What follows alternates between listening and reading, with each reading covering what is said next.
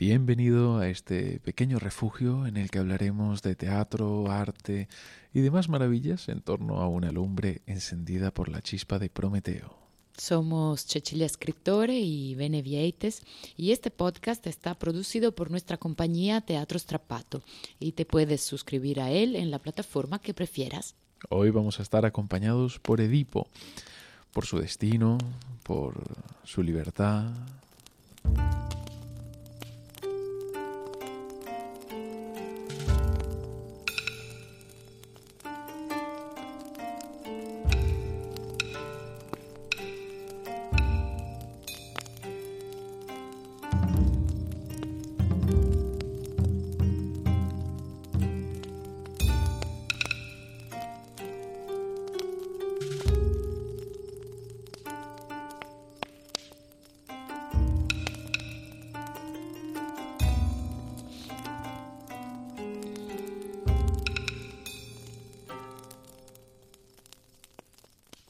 ante la destrucción de un hombre, ¿no es terrible pensar que haya sido él mismo el que se condujo a tan terrible destino?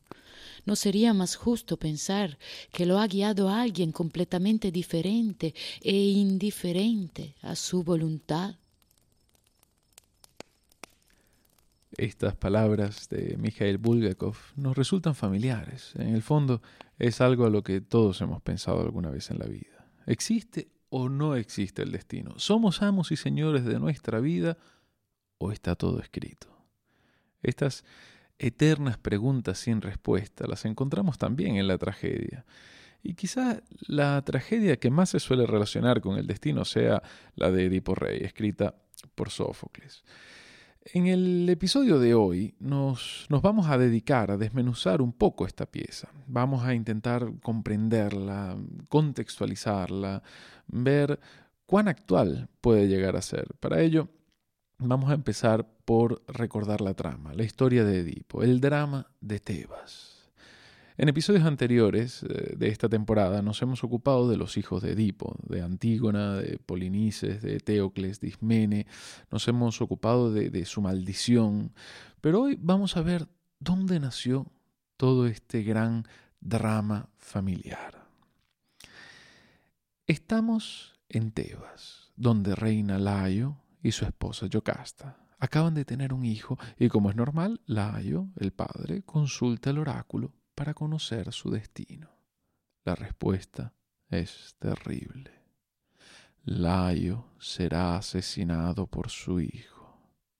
Y cual crono desesperado, Layo decide matar al recién nacido. Las versiones de cómo los padres se deshacen del niño son varias cada una de ellas con sus terribles implicaciones éticas para cada uno de los personajes. Pero en este caso no, vamos a entrar en ese particular, sino que vamos a acompañar a Edipo en su historia.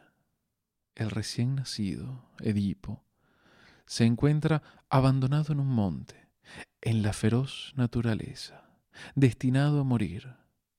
Un hombre pasa por allí, lo ve, siente horror y compasión, dos sentimientos quizás inseparables. Lo recoge y lo lleva al recién nacido, lo lleva a su ciudad, a Corinto.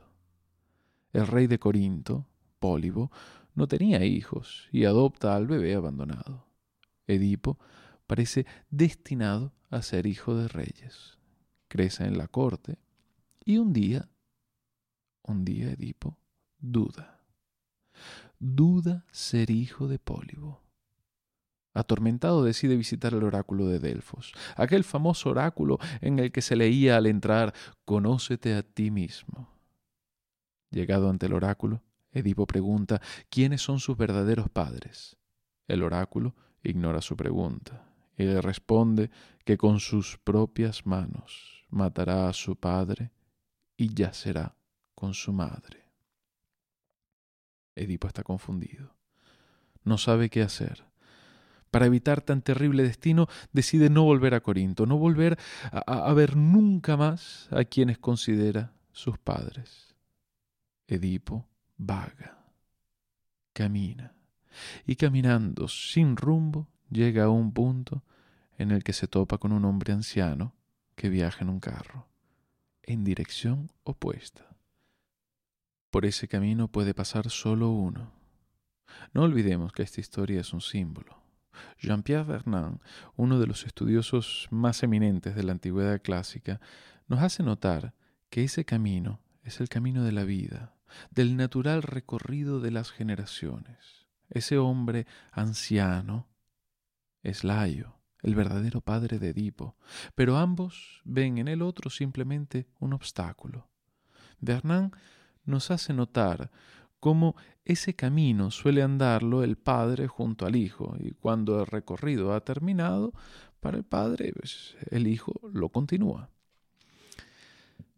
Pero Edipo y Laio no van de la mano. Están el uno frente al otro y solo uno puede pasar, solo uno. Edipo mata a aquel anciano y continúa su camino, pisando las huellas de quien en realidad era su padre. La profecía empieza a mutar, empieza a dejar de ser imágenes y palabras para convertirse en hechos. Edipo ha matado a su padre con sus propias manos y el camino que recorre lo está conduciendo a Tebas. El enigma que reina en el mundo, en esta historia, tiene cuerpo y voz. Se trata, se trata de una esfinge eh, que está a las puertas de Tebas y atormenta a los tebanos. Es la esfinge de los acertijos, es la esfinge que aniquila a quien no responde correctamente a su acertijo.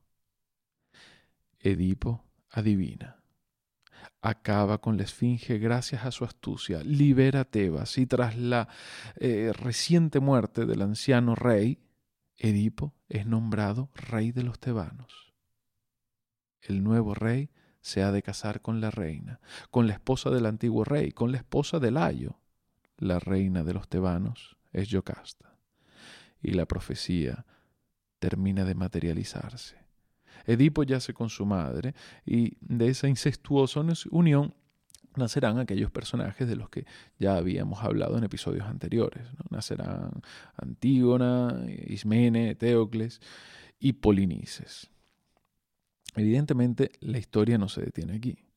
Edipo y Yocasta no saben que son madre e hijo, pero un día la peste cae sobre Tebas. La peste también es un símbolo. La peste la peste representa la, podredumbre de Edipo, su culpa.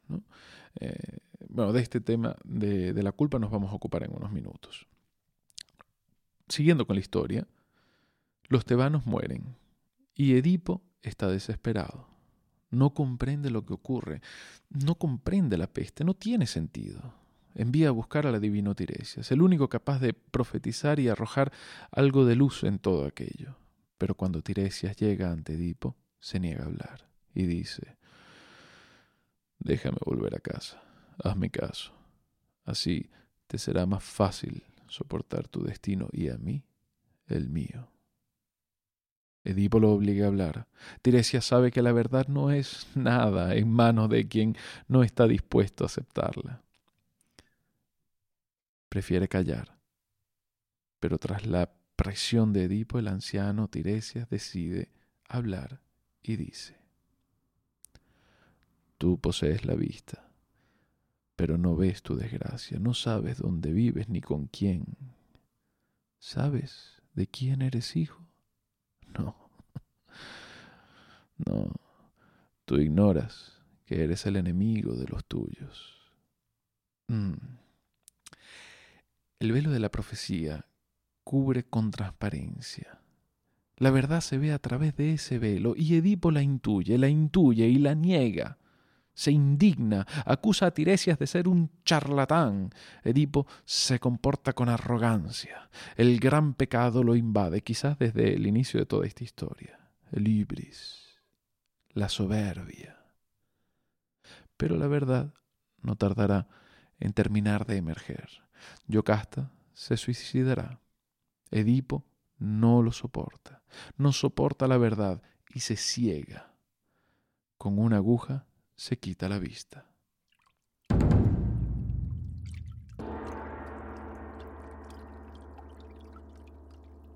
No me sermonees por lo que hice, ni me hagas más recomendaciones.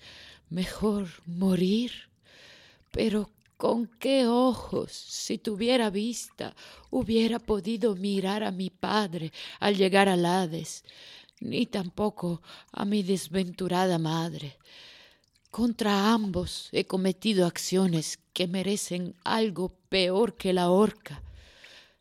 Y mis hijos, ¿cómo habría podido yo gozar al verlos nacidos como nacieron? No, con estos ojos, no. Y la ciudad, el recinto amurallado, las sagradas imágenes de los dioses. De ellos me privé a mí mismo, yo, el más ilustre entre los tebanos y el más infeliz. Cuando di la orden que todos rechazaran al impío, al sacrílego, al que los mismos dioses revelaron ser impuro e hijo del layo, con esta mancha inmunda sobre mí, ¿cómo habría podido mirarle a la cara?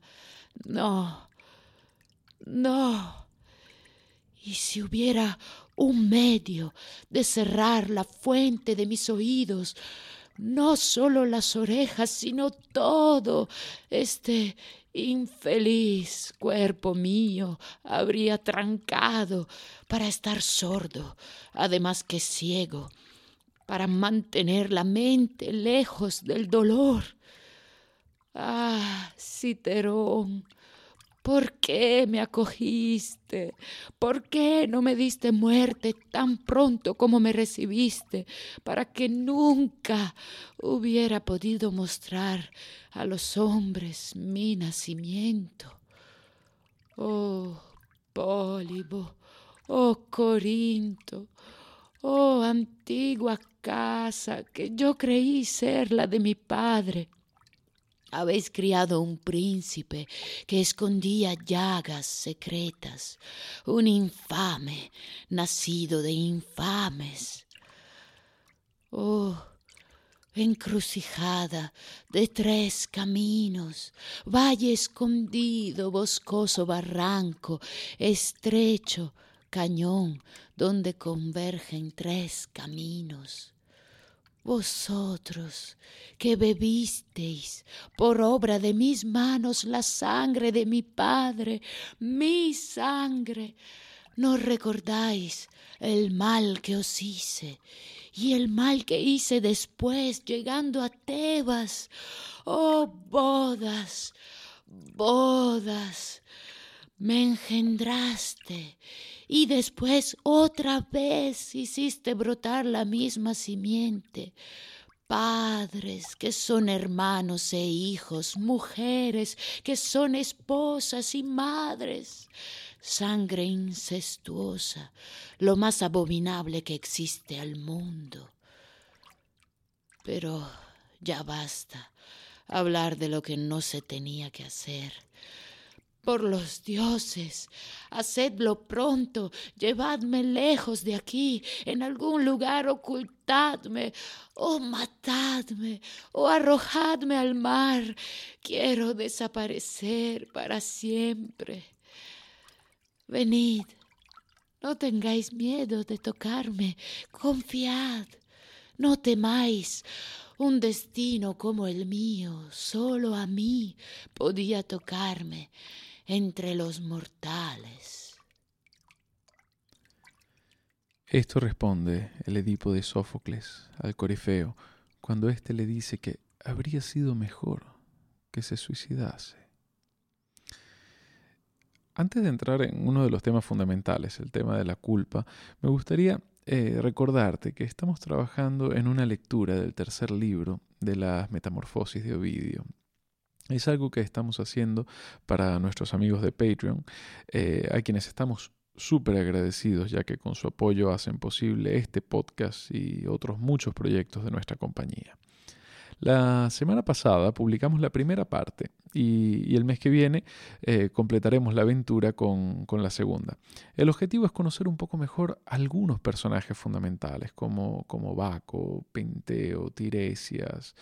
Eh, la verdad es que estamos disfrutando muchísimo con, con, esta lectura y si quieres echarle un vistazo a nuestra página de Patreon lo puedes hacer en www.patreon.com barra Y si además decides apoyarnos, te estaremos súper agradecidos.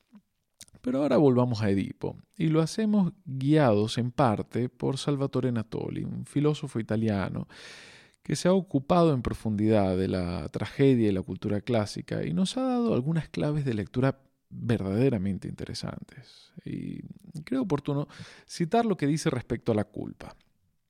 Y cito, Todas las ciencias sociales, a partir del marxismo y luego de la psicoanálisis, han redimensionado la idea de culpa, de responsabilidad, en el sentido de que la han visto siempre como algo predeterminado, externo a nosotros, que condiciona nuestras decisiones, nuestro destino. ¿Hasta qué punto el sujeto es responsable? Por otro lado, es necesario que los sujetos sean conscientes en cierto sentido, responsables, porque si los sujetos no asumen la responsabilidad, si dicen siempre, no es nuestra culpa, el mal nunca se podrá dominar. Para dominarlo, hay, en un cierto sentido, que hacerse cargo de él.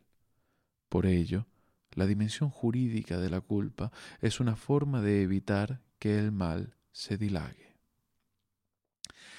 La culpa entonces tiene una función íntima y una función social.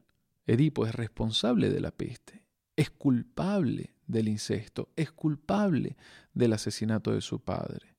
Y solo si asume esa culpa y no se percibe como una mera víctima, solo entonces hará un giro en la historia. Solo entonces Tebas podrá liberarse del yugo de la peste.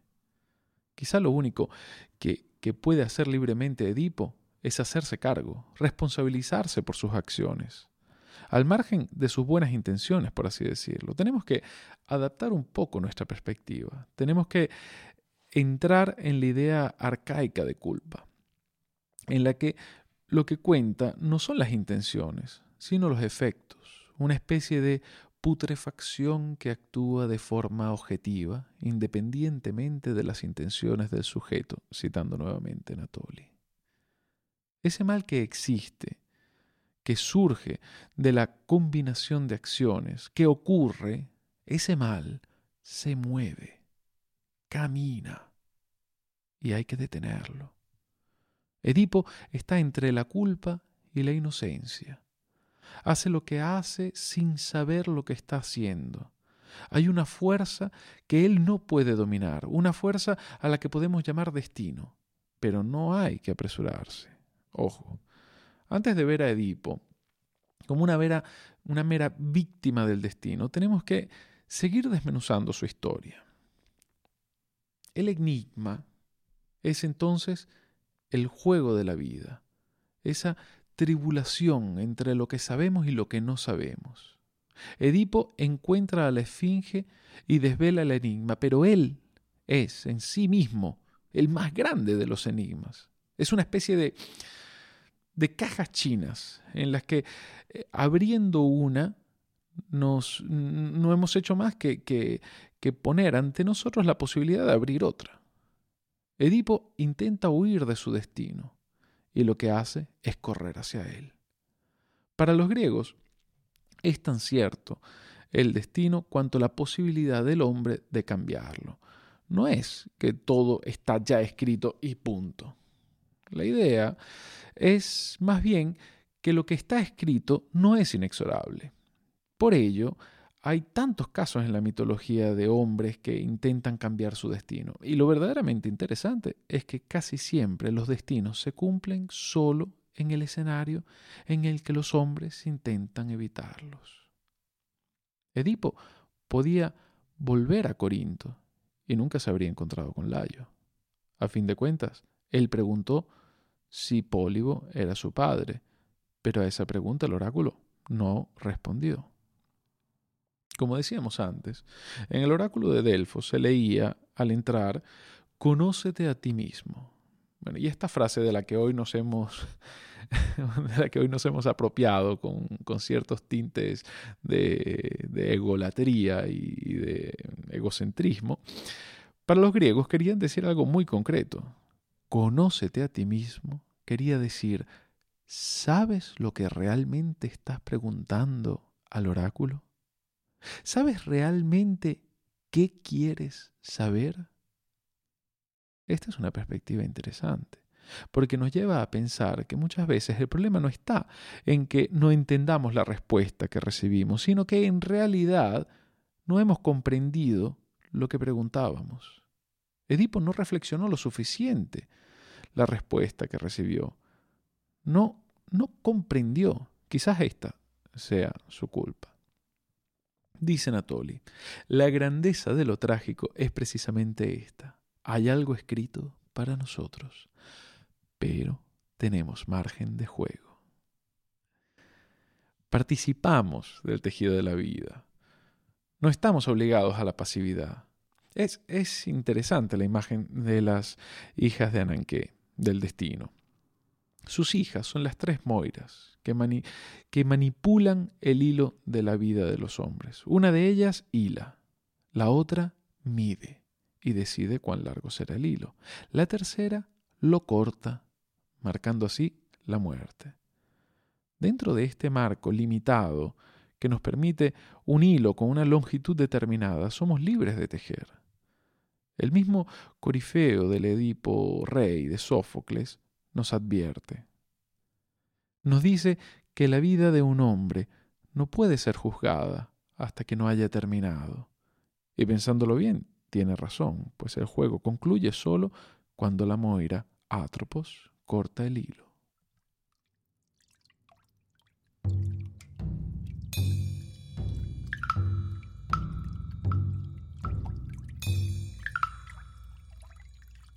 Ciudadanos de Tebas, mirad, este es Edipo.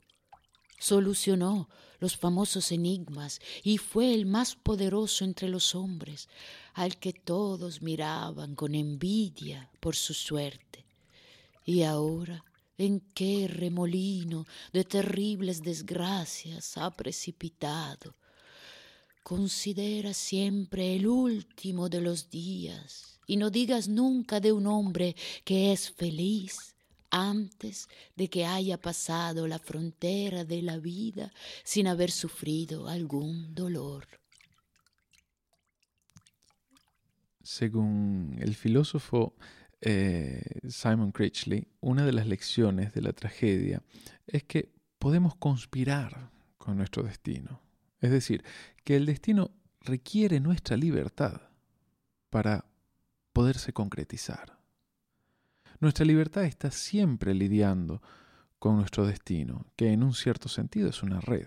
Una red en la que no podemos controlar algunas cosas, como nuestro pasado, como las acciones de los demás, como todo aquello que ignoramos. Pero el diálogo existe, y ese diálogo es entre la libertad y el destino. No se trata, o al menos en la tragedia, de dos cosas incompatibles en la que la una excluye la otra, sino de dos elementos complementarios de la vida. Esta idea de destino y libertad creo que también nos puede enseñar mucho hoy en día, empezando por una lección de humildad, sin victimismo, y continuando con otra de apertura. Edipo es, eh, es, un ejemplo maravilloso de esta idea de diálogo entre libertad y destino. Edipo había ido a preguntar si aquel que consideraba su padre era verdaderamente su padre. No recibe respuesta a esta pregunta, pero el oráculo le dice, le dice en cambio, que matará a su padre y yacerá con su madre. Saliendo del templo, Edipo no sabe aún si Pólibo es verdaderamente su padre pero sabe que está destinado a matar a su padre y acostarse con su madre. Toma un camino y, encontrándose en él a un hombre de una cierta edad que perfectamente podría ser su padre, lo mata. No hacía mucho que el oráculo le había dicho matarás a tu padre. Y en él vivía la duda de quién podía ser realmente su padre. Edipo se lo piensa poco y mata a Layo. Pero lo grave es que poco después, tras el episodio con la Esfinge, decide casarse con una mujer de una edad tal que perfectamente podía ser su madre. Edipo estaba condenado por el destino que le desveló el oráculo, pero fueron sus acciones libres las que lo hicieron realidad. Esto es un aspecto que no podemos obviar. Es algo sobre lo que Edipo nos obliga a reflexionar. Bueno, los temas de, esta historia siguen siendo muchos y resultan inabarcables, pero creo que hay un último punto que tenemos que tratar antes de cerrar este, este episodio de hoy. El nombre de Edipo adquiere en el imaginario colectivo otros significados nuevos tras el año 1900, cuando Sigmund Freud publica la interpretación de los sueños. En esta obra, Freud nos habla por primera vez del complejo de Edipo. Según esta lectura psicoanalítica, la maldición de Edipo se convierte en un impulso inexorable y el destino desvelado por el oráculo se convierte en el subconsciente. El complejo de Edipo intenta legitimarse con el mito, ver en la antigüedad ese profundo deseo por la madre y esa rivalidad visceral con el padre. Y no es en lo absoluto mi intención entrar en este tema tan delicado, ya que, ya que no estoy cualificado para hacerlo, pero me parecía necesario dejar alguna pincelada al respecto. Para ello, lo que creo oportuno es recomendarte la lectura de un autor verdaderamente competente en materia. Se trata del gran Jean-Pierre Vernant, quien se ocupó también de este tema el uso del mito de Edipo por parte de Freud. De hecho, Vernant habla de un Edipo sin complejo y explica la fragilidad del vínculo creado por Freud entre un mito de la antigüedad clásica y su idea moderna de un patrón de pulsiones psicológicas. Como ya hemos dicho en otras ocasiones, el contexto es importante, porque es uno de los pilares de la verdad, en caso de que ésta exista. Podemos servirnos de las historias como metáforas, como fuentes de inspiración, pero si las usamos para demostrar que algo es cierto, no podemos obviar el hecho de que esa historia es cierta en su contexto. Y de éste depende. Al sacarla de él, quizás la verdad que esconde se tambalee.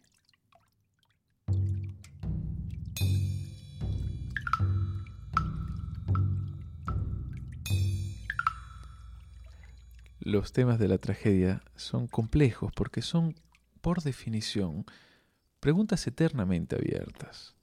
Nuestro intento de buscar respuestas no es más que un deseo de comprender, aprender y crecer. Nos encantaría conocer tus reflexiones y opiniones sobre estos temas. Para ello, tenemos las redes sociales. Nos puedes ayudar a mantener esta lumbre encendida apoyándonos en Patreon. Somos Teatro Strapato y nos puedes encontrar también en Facebook e Instagram. Esperamos que tu curiosidad te vuelva a traer a la chispa de Prometeo dentro de dos semanas. Eh, volveremos a Edipo, pero esta vez será para ver cómo su historia ha sido en realidad una auténtica fuente de la que, eh, de la que incontables artistas han bebido. Suscríbete y te esperamos en un par de semanas. Os deseamos unos días con muchas chispas y fuegos maravillosos.